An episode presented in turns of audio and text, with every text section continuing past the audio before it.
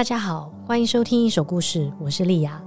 在这里，我们用故事听见彼此的声音。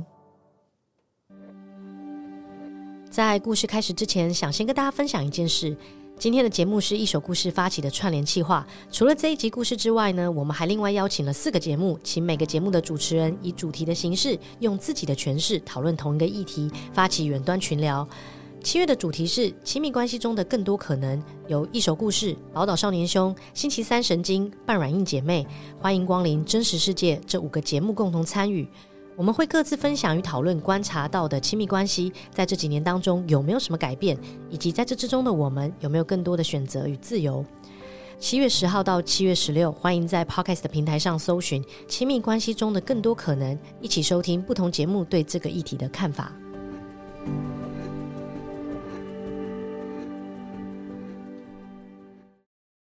一首故事第二季第四集当中，我们曾经分享过关于开放式关系的故事。当时的讲述者是 Daniel，他分享自己跟女朋友是如何从一对一的关系转变成开放式的关系，以及在实践的过程当中，他是如何重新认识自己与理解开放式关系。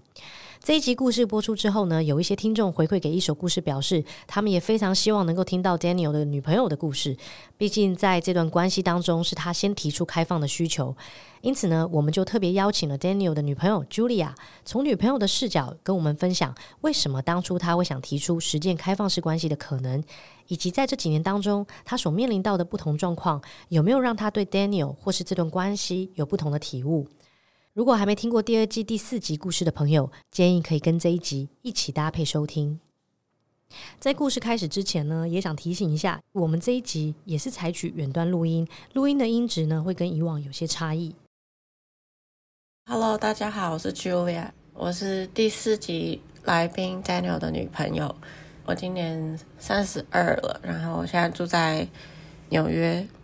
啊，我从小是在台湾长大，高中的时候搬来美国，这样。我第一年来美国的时候，其实很很害羞，就是因为在台湾过得很习惯嘛，所以就是嗯比较外向，朋友很多。然后来美国的时候，其实有一个文化冲击，然后就变得超级内向，不太会交朋友。过了几年比才比较好，然后一开始也都比较只敢跟台湾人玩这样。在认识 Daniel 之前，Julia 曾经谈过三次恋爱，但当他回头看这三段感情的时候，他说自己当时常常会因为对方对自己特别好，他就会觉得或许可以跟对方交往看看，似乎也不是因为爱上对方的关系，也因为这样，他说自己会疏于经营关系，导致跟对方的关系失衡，最后就分手。而这几段关系的结束呢，让 Julia 感觉自己可能不太了解亲密关系。从小看偶像剧，就会有一些很不切实际的一些比较形式上的样貌，就是一些所谓浪漫的桥段啊，男主角嗯为你为你做一些事淋雨啊。我觉得我我可能是这样，我才会跟。当初才会跟这些男朋友在一起，因为他们就是会很殷勤的来送送吃的给我啊，或是什么的。然后，可是我觉得可能就是，其实也是跟他们交往之后，还是没有没有发觉爱情的样貌。其实我觉得好像就是电影或是偶像剧里展示的，其实都非常非常表面。然后当时也不明确的知道什么是爱情样貌，但我只觉得。其实没有很跟这些人有一个呃 connection，然后说不出为什么错了，但最后就是就是结束了。然后我甚至一直觉得好像也没有真的所谓爱这些人，但我也不知道爱是怎么样。一直到跟跟 Daniel 在一起之后，我才觉得哦，原来还有这一种关系，就是真的跟这个人。有聊不完的话，他真的了解你，然后你了解他，然后他真的是嗯，就是全心的希望你好，然后在乎你，这样大概是到这时候才比较比较觉得哦，之前好像好有点可惜，因为都没有没有认真爱到。我跟 Daniel 还有一起笑过，就是之前把我的那种国中写的无名网志找出来，然后有一篇就是在写说，哦，我决定要在呃十八岁跟喜欢的人接吻，然后二十四岁交往，二十六岁结婚，这样就是很显然小时候也是有这种非常非常传统然后专一的所谓对感情关系的幻想，终究就是结婚就是我的结局，但是。没有维持太久，我到后来就就绝对是往另外一个方向走，没有再这么这么传统跟专一。不过，对开放式关系也绝对不是一开始就有的，这是到真的跟 Daniel 交往了一阵子，四年后才开始想象。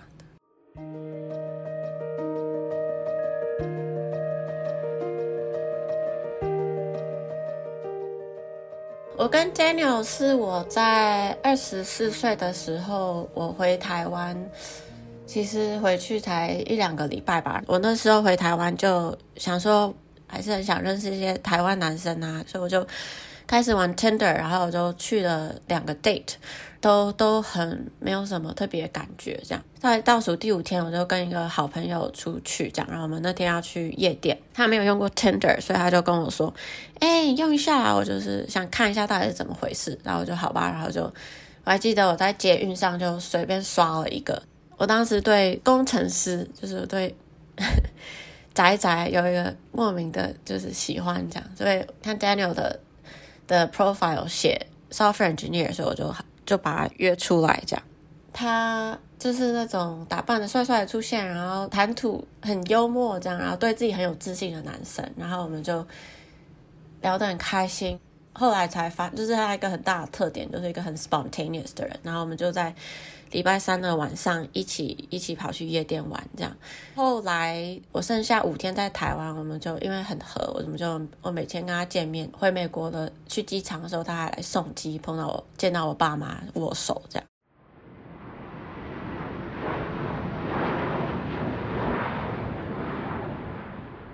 之后我就回美国了，但是我们就。几乎每天都可以视讯或讲电话，至少一个小时这样。然后大概再过了过了几个礼拜，他就来美国找我。应该说我没有碰过这么行动派的男生，也是蛮感人的。其实还就是我每次跟人讲，到我们七年都远距，大家都会反应都是非常，就是觉得很可惜。不过说实在，我好像觉得还好。就是如果人家问我爱情，我最大的、最最明确的指标都是有讲不完的话。然后我跟 Daniel 就是这样。其实远距对这件事没有影响。当然，偶尔我也会跟他讲，就是尤其是走在纽约，然后看到大家坐在路上、餐厅、室外吃饭啊，好像很有情调这样。这个时候，我会觉得，呃，真希望有个男朋友在身边，可以随时跟我去吃饭。但整体而言，没有真的那么就是被远距这个困扰。Julia 跟 Daniel 从交往到现在一直都是远距，即便后来呢，Daniel 搬到美国念书，但两个人也不是在同一个城市。不过，因为他们在关系当中习惯频繁的沟通与分享心情，所以除了交往初期发生过因为不安全感而导致吵架的矛盾之外，其余的时候就 Julia 的视角来看，多半是顺利的。但即便如此，Julia 对于浪漫约会的憧憬并没有因此而减少。她总觉得有点遗憾，于是呢，她就向 Daniel 讨论了这件事。因为我我们远距嘛，然后可能因为我身边很多女生朋友，那时候刚好就开始用交友软体，就很频繁的去约会啊什么。加上我就是某种程度有点就是小浪漫这样，喜欢看爱情片啊，小时候看偶像剧，所以我就觉得。慢慢开始觉得啊，好像嗯、我二十四岁就跟 Daniel 在一起，然后再加上我当时也觉得前面的爱情好像不是我想象的样子，所以我就会有点好奇，嗯，觉得可惜说，说啊，好像没有去过那种好像看起来很浪漫、很美好、很可爱的约会，所以我就觉得。如果可以去约会的话，好像也不错。然后我也是个蛮爱玩的人嘛，就是会去出去玩啊，去夜店什么。然后也是比较喜欢那种在夜店那种有点暧昧暧昧眼神的情愫的人。然后有一天在跟 Daniel 聊天，聊到开放式关系，好像他身边刚好碰到有一对情侣，这样对我们两个来说都觉得非常有趣。我们就开始聊，比如说我对约会的憧憬啊，或者是他的需求什么，然后聊一聊，就觉得呃，我们的接受度都这么高，我又很想约会，所以有何不可？如果他真的不介意，我也真的不介意的话，其实是个好玩的尝试，就是很未知，但是对未知的事情是比较是兴奋的，就是看会发生什么事。其实一直到现在，我每次提到开放式关系，每一个人都会假设我是性欲比较高的人，但是其实真的不是。其实那时候甚至对性是完全没有兴趣的。当时最最主要就是想要完成那种浪漫的、可爱的小约会。因为我说我很喜欢去夜店玩，然后跟男生调个情啊什么，所以我觉得第一个我做的事好像也，我就在夜店，好像跨年夜店倒数就跟一个男生拉机这样。但是因为我没有真的也没那么有胆，然后对性也没有那么大的渴望，所以我也没有跟那个人回家，这样就结束。后来，我因为我喜欢新奇的东西，所以我就用交友软体约会了。嗯、比如说，我就喜欢，我就很喜欢去约会不同的人种，这样就是以前比较没有尝试的，所以我就约了几个会，这样出去聊个天。但因为对性不是我最主要的的目的，所以都没有都停留在约会而已。在实践开放式关系的初期，Julia 跟 Daniel 所定下的规定是只能一夜情。但比起性爱，Julia 当时寻求更多的是浪漫的约会。在跟几个男生约会之后，她却发现结果不如她的预期。另一方面，Daniel 则是在一次去夜店玩的时候，跟另一个女生发生了一夜情。即便是 Julia 先提出实践开放式关系，但第一次听到男朋友跟别的女生发生关系，她坦诚当时心里还是很不好受。第一次比较波折，因为毕竟是第一次嘛，就是走这条路的时候，我们就觉得，其实主要是觉得会很新奇，做一些没做过的事。但是当然，就做没做过的事就有它的 risk。然后第一次就对我来说就很难接受。还记得他要跟我讲的时候，他很紧张，然后我也很紧张，是一个。从来没有经历过，尤其是我的偶像剧不会演这种，就是开放式关系。第一次要听这件事，你该怎么该怎么 react？所以对我来说是全新的害怕。这样，Daniel 就是做了他能做最好的，就是如果知道我不开心，或如果我紧张或什么不安，他都会花最多的时间来跟我聊啊，然后想要确保我可以舒坦的心情，这样。但我我自己就会陷入那种不理智的不安，就是比如说我我还记得，我就找到那个女生的 Facebook 啊，看她长什么样子什么，然后我也会就是开始一些那种无谓的担心，就是啊，Daniel 说他不会再找他了，可是如果他再找他怎么办？怎么对？然后花了一阵时间，但是 Daniel 就做了一个，就是一贯的他他的行动派，就是他那时候其实很忙，然后又穷学生这样。可是因为他知道我很在那段时间很煎熬，然后有一个不信任感，他刚好有一个短短的春假那种一个周末或是多几天这样，他就突然。订了机票，从东岸飞来西岸找我，觉得这个是对这件事非常大的帮助，就是他这么的愿意为这件事，还有为我们的未知付出，这样。他会说，还是就不要了，如果你这么不开心。但是我又是个，嗯，有点无畏好强的人，我又觉得啊。都说好，尤其可能就是我说我说要了，然后我就这样放弃，不行吧？就是太弱了。对我来说，我还记得我那时候觉得，其实这是个很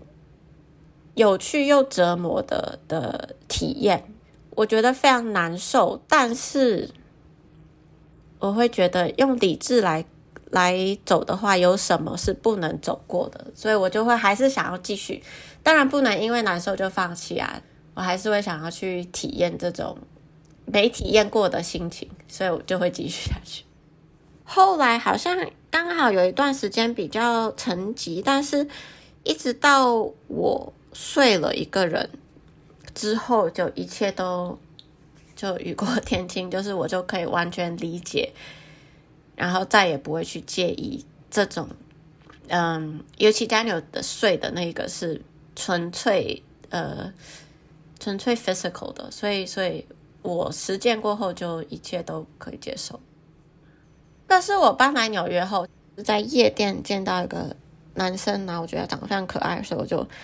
跟他接玩啊，接近他，然后后来就带他回家睡了。这样，那这经验很正面，觉得哇，超级超级刺激，没睡过，没做过这种事，然后男生又长得可爱，这样。然后我还那种小晕船，觉得哇，就是呃，经验太好了，然后无法自拔过呃两个礼拜这样。之后也有跟 Daniel 聊，就是讲分享，然后分享到他觉得呃，就是够了，醒醒，太无法自拔这样。然后对，但是没没有没有再发生什么了。可是我觉得就是每发生一些什么，就会让我们的开放式关系再往前一步，比如说。在那之后，我就可以完全理解，呃，激情啊、欲望啊这种冲动的感受，然后是一个我不用去执着的事，不管是我或者是 Daniel，都我都可以完全接受。Julia 跟 Daniel 的开放式关系是渐进式的，不同阶段的转换常常是根据两个人实际遇到的情况而调整，像是从一夜情到多夜情，或是固定性伴侣。起初，他们两个有一个清楚的共识，是不能跟别人有情感上的连结。但后来，Julia 认识了一位男性，不仅让她重新理解了性，在多次的互动当中，她逐渐意识到自己对这个男性似乎发展出了情感关系，这使得 Julia 当时陷入了关系当中的挣扎。这位男性呢，也是之前 Daniel 故事当中分享过的 B 男，因此呢，在这一集故事当中，Julia 也统一称呼他为 B 男。B 男是我的同一个大学的，但是我在大学不认识他。其实我在大学的时候有一个暗恋一个男神，呃，C 男，就是 C 男，也就是客观条件就是符合我所有想象这样。然后我搬来纽约后，发现 C 男也在纽约，我就开始跟 C 男还有 C 男的朋友，就是频繁的一起出去玩啊什么的。然后很久了之后，发现 C 男应该是就是。无望，就是他的道德感比较高一点，对对，开放式关系更是不敢触碰。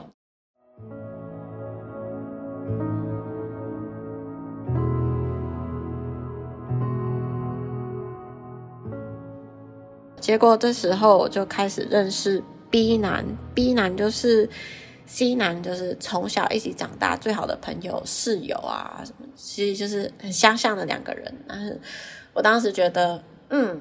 我只是那么喜欢 C 男，然后我也不可能对 B 男有感觉的，所以 B 男其实很适合来就是发展一些什么。反正因为我跟 Daniel 当时是说好不能有情感的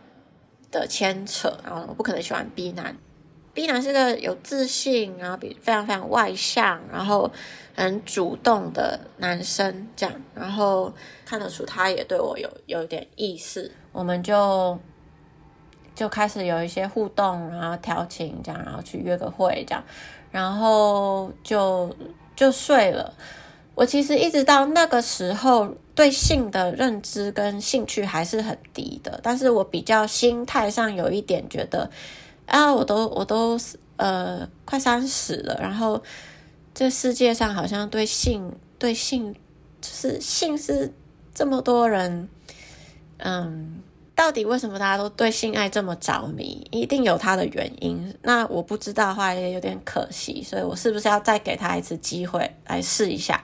然后 B 男就出现的刚好，我就想说那就跟你试一下。我们就睡了一次，但是我还是觉得呃还好，就是第一次的那种尴尬感这样。但因为他是我朋友圈的人嘛，所以就频繁的出现，所以就。更多机会，然后就第二次、第三次，然后慢慢的、慢慢的，哎，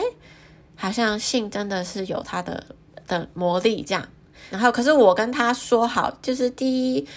我的开放式关系，第二我们是同一个朋友圈的人，所以也就是我们说好，我们就是炮友，不能更复杂，不想要把事情搞得更复杂。这样一开始，然后因为我们生活圈相近嘛，然后我们住得很近，然后我又越来越对性爱觉得着迷，所以我们就频繁的约这样，然后因为。频繁的约炮，当然就越来越多机会，就是呃见面聊个天，所以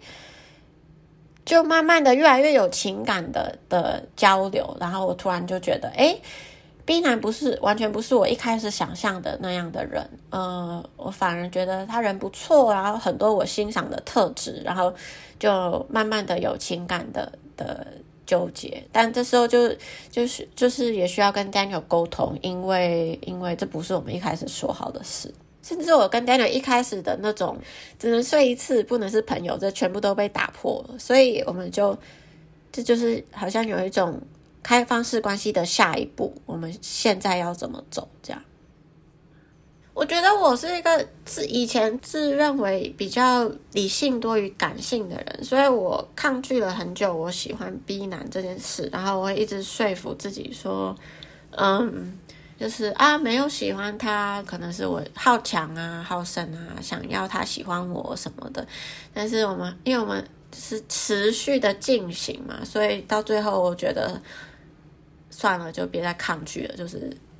不，这不是理性、理性、感性这么简单的问题。然后喜欢就是喜欢了，就是我们就是真的有一个 connection 在那，所以大概过了半年多这样，我们就我就接受，我自己接受这件事。然后跟 Daniel，嗯，我比较我是一个比较龟缩的人，但是他也就是在讨论。他他也提出，他觉得我跟 B 男太过亲密，然后希望我做一些什么表示来表示我跟 B 男没有那回事，但是我我就没有像 Daniel 一样那么那么的主动这样，但我我可能就有一短短一阵时间没有在跟 B 男没有在跟 B 男睡这样，我觉得跟 B 男的关系非常微妙，第一就是。我们说好了是没有情感，但很明显，我们两个都开始发展出多于肉体上的情感，所以我也感受得到他的改变。的确，那个时间有一点，嗯，就有一点像在非开放式关系的人做错事的时候的感觉一样，就觉得，呃，那我是不是？对 B 男有感情，就等于是劈腿，就等于是 cheating 这样子。所以的确有一点，当这件事还没有那么明朗的话，明朗化的时候，就会有有一些挣扎。当 Daniel 意识到 Julia 对 B 男开始有更多的情感连接时，起先他是不太能接受的，他觉得有点不安，因此他希望 Julia 能够做更多的事去证明他跟 B 男之间没有过多的情感连接。后来呢，Daniel 决定自己去认识 B 男，了解他是一个怎么样的人。在那之后，Daniel 觉得 B 男并没有敌意，也就接受 Julia 可以跟 B 男有更多的情感连接。于是，他们的开放式关系又进到了下一个阶段。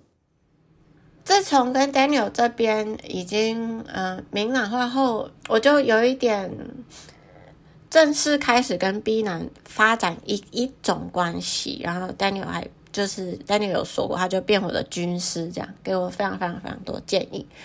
先从我的角度来说，我是很珍惜跟 B 男的发展，因为他完全达到了我之前所谓就是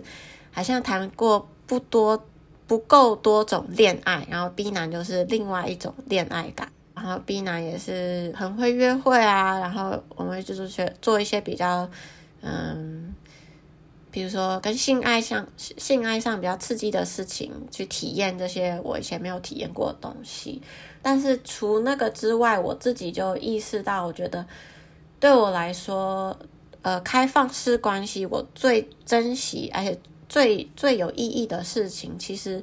到头来都是一个，就是一个 genuine connection，就是真诚的的连接这样。然后我觉得我跟 B 男就做到这一点。除了性爱之外，我们有看到彼此的真心，然后我都非常非常珍惜这份真心，所以我就达到了我想要的东西。然后我也更知道我在开放式关系中想要找的，其实也不是性爱，就是刺激的性爱也是好玩的，没尝试过的。但是对我来说，我最珍贵的就是这个真心，这样。但是久了之后，我跟我比较，现在也慢慢能理解到，开放式关系没有那么容易。嗯，就是看对象能够接受多少。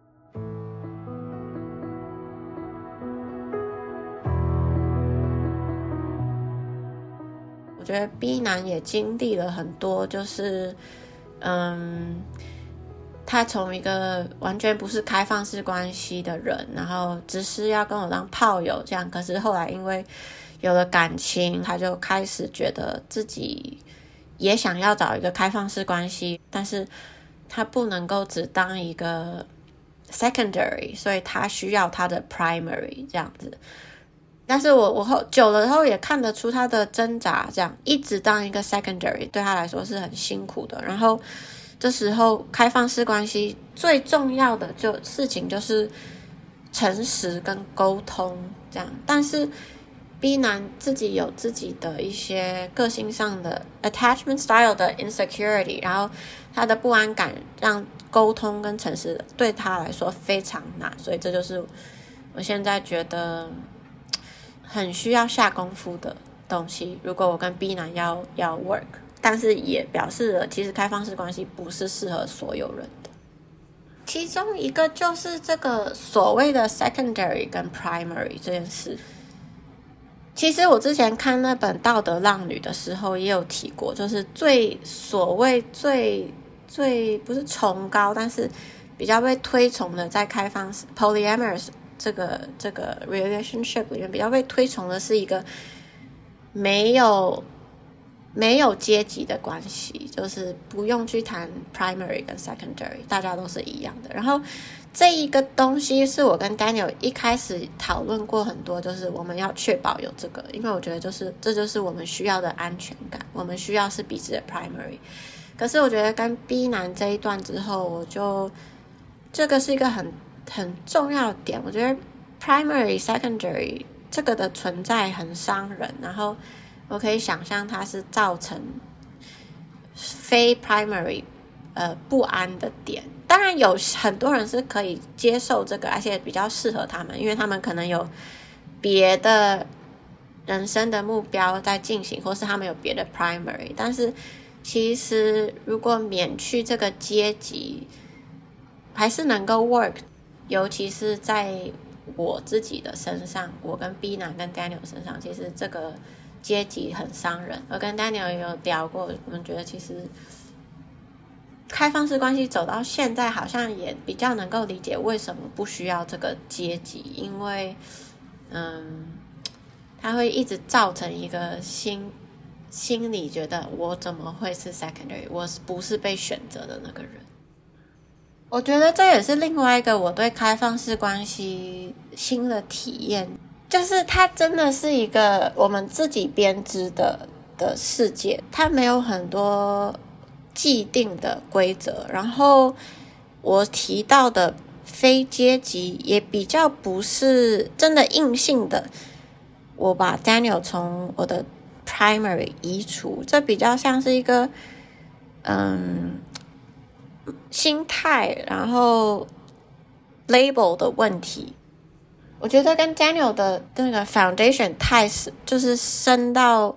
可能我们不再用阶级来定义我跟他，或是我跟其他人关系。就是我觉得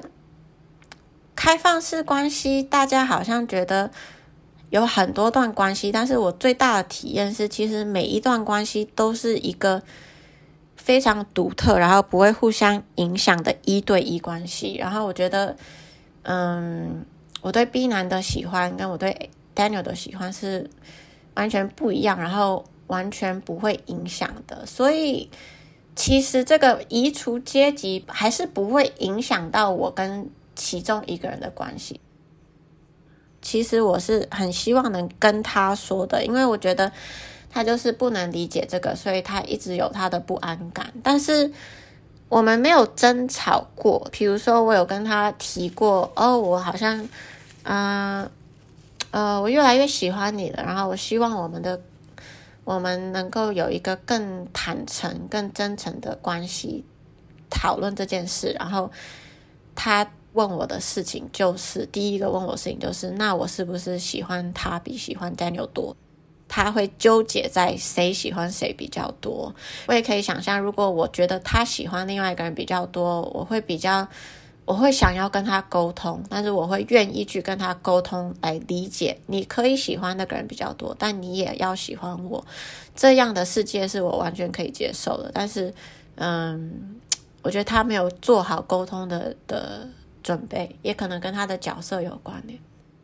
因为我自己不是个。secondary，所以也有可能有我不能预料的的心结。比如说，我觉得他其实会介意 Daniel，但是那就是因为他不还不能理解我。对我来说，他是一个独特的存在。除了 Julia 跟 B 男之间因为主次关系而产生的不安跟矛盾之外，当 Julia 面对 Daniel 与不同的女性发展出情感连结的时候，她也会产生不同的情绪。她说，有些女生会让她感到不安，但有些却不会。她也诚实的说自己还在厘清这种幽微的情绪。我觉得人跟人关系可能很微妙吧，因为我自己喜欢 B 男，所以我介意的程度是有少一点，但我可能还是需要花一些力气去接受，嗯，Daniel 也这么喜欢一个人。其实我觉得理智上都知道，我自己都喜欢两个人了，这个是完全没有冲突的事，但是情感上还是要。要钻研出来，然后也花了很长一段时间，这样。比如说第一次他跟别人睡也是，我一开始会想知道越多越好，但是我后来发现自己不能承受。应该说，我觉得虽然对我来说很挣扎、很煎熬，但是我对 Daniel 的信任是都没有变的，因为我觉得他就是很能够做到让我信任他。他随时都很愿意跟我谈，然后也会尽他所能做到最好的来安抚我，或是确保我我不会，嗯、就是动摇对他的信任。所以我觉得根本上是没有在质疑他的，所以不去听这件事比较像是好，表面上不面对他，但但我不觉得他会。真正的侵蚀我们的关系。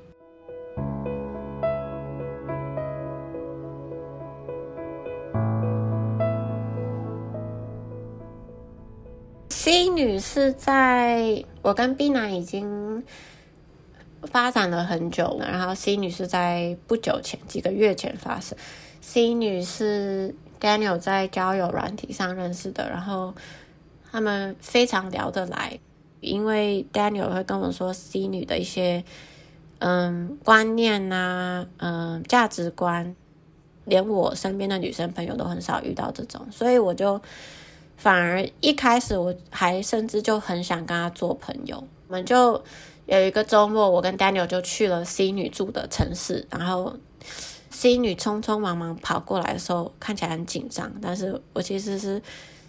完全没有任何敌意，然后我觉得我们的相处也是后来我们都觉得很特别，就是比如说 C 女就有跟她的闺蜜分享这件事，然后她闺蜜就很不可置信，但是我们三个人应该都是觉得，就真的觉得开放式关系会打开一种新的关系，什么都有可能的，只要我跟 C 女彼此没有敌意，为什么不能？三个彼此喜欢的人，就是花一个周末在一起。我三个一起去夜店，然后我就觉得，哦，如果他们想要一起回家，那你们就一起回家，那我就回旅馆，我是完全不会介意的。我自己觉得我，我我是一个很喜欢用心态来来改变想法的人，所以我自己觉得，嗯。那些都是完全可以消除的，所以其实根本没有感受到那一些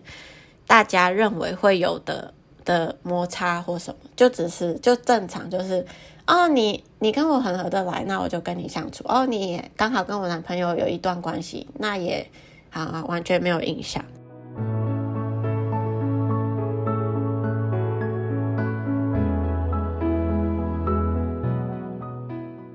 我有一段时间很积极在研究爱，然后去看一些爱的小说什么，然后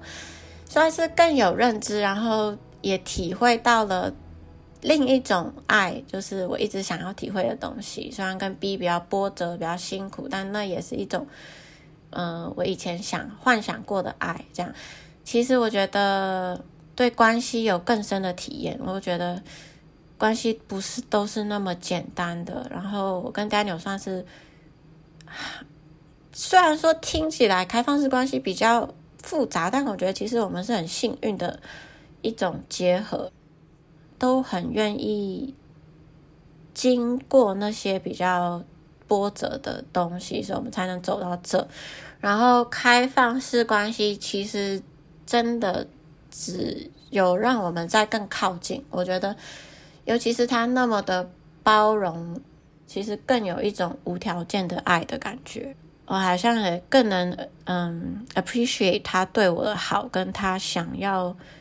反正就是他的支持这样，然后都能够无私的鼓励我跟别人的感情了，那还有什么不能不能走过的？其实我觉得跟 Daniel 走这一段开放式关系是个。一开始都没有想过会会是怎样发展的旅程。对我们来说，不是对每个人都是适合或是必要。但我觉得跟 Daniel 走是，嗯，很兴奋，然后其实很有收获。我觉得我们更紧密的的连接了，更多，更打开一种什么都可以分享的感觉，然后。好像跟他尝试了一些只有我们自己知道自己铺路的的历程，我觉得很感谢他这么支持我，这么真心的想要我好，很开心跟他一起走这段路。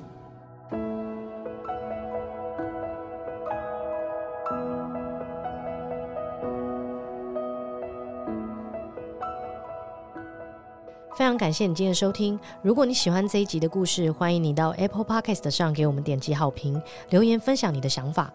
最后呢，也想再次提醒大家，除了这一集的故事之外，一手故事还另外邀请了四个节目：宝岛少年兄、星期三神经、半软硬姐妹。欢迎光临真实世界，一起讨论亲密关系中的更多可能。有兴趣的朋友，欢迎在七月十号到七月十六，在 Podcast 的平台上搜寻“亲密关系中的更多可能”，一起收听不同节目对这个议题的看法。再次感谢你今天的收听。下周一我们也会预告一首故事在第二季的尾端将会有什么样新的尝试。